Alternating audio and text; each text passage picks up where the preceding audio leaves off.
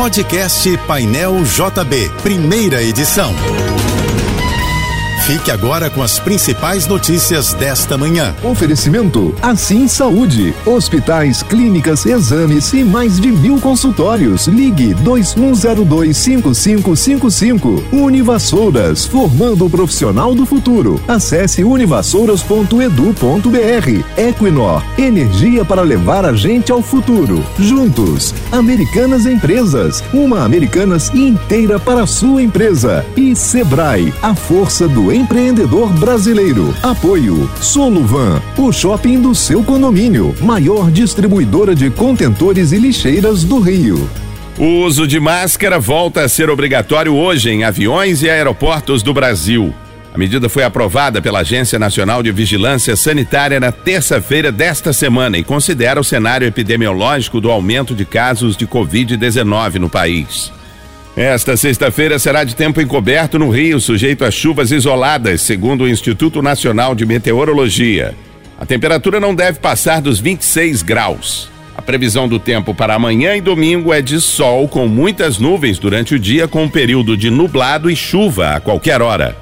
Neymar será avaliado hoje pelos médicos da seleção brasileira por causa da entorse no tornozelo direito sofrida no jogo de ontem em que o Brasil venceu a Sérvia por 2 a 0 na estreia da seleção na Copa do Mundo do Catar, com dois gols de Richarlison.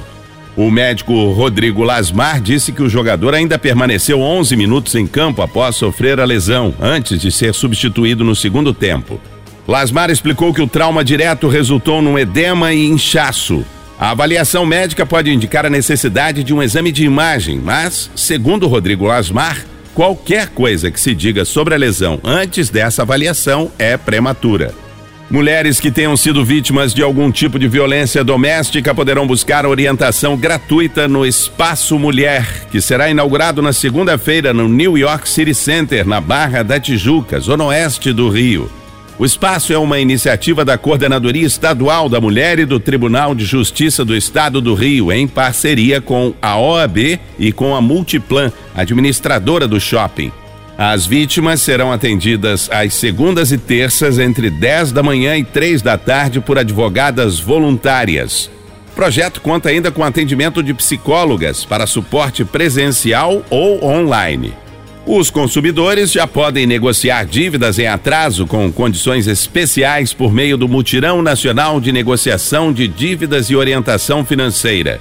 A ação vai até quarta-feira, numa iniciativa conjunta da Federação Brasileira de Bancos, do Banco Central, da Secretaria Nacional do Consumidor e de PROCONs de todo o país.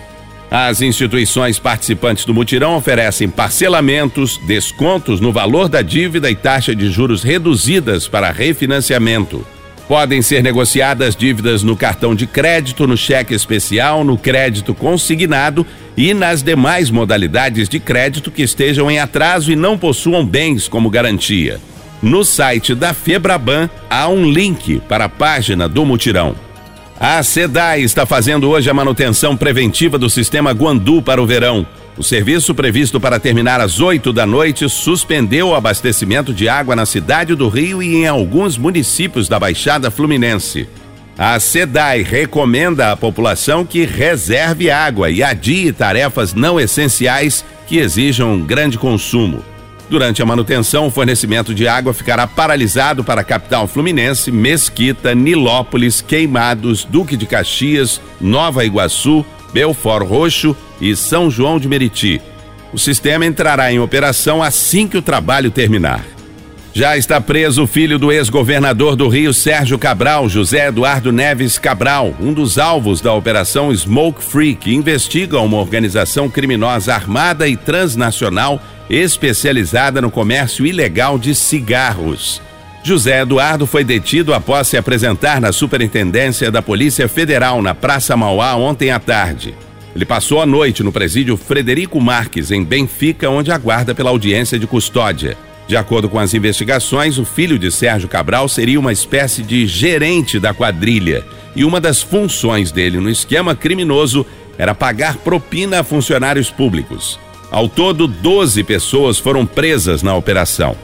Os dois gols de Richarlison na vitória do Brasil sobre a Sérvia por 2 a 0 na estreia da seleção brasileira na Copa do Mundo renderam ao atacante um milhão de novos seguidores apenas no Instagram. Antes da partida, Richarlison tinha 7 milhões e meio de seguidores na plataforma. Logo após o apito final, o número pulou para 8 milhões e meio.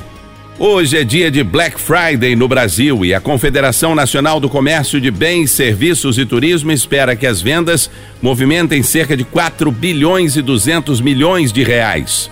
O valor é 1,1% maior em comparação com igual data do ano passado, descontada a inflação. Nesta edição, a expectativa para as vendas está ainda maior por conta da Copa do Mundo. Um levantamento do Mercado Livre mostrou que 78% dos brasileiros entrevistados querem gastar mais nesta edição do evento do que nos dois últimos anos, quando a Black Friday foi fortemente impactada pela pandemia da Covid-19. Você ouviu o podcast Painel JB, primeira edição.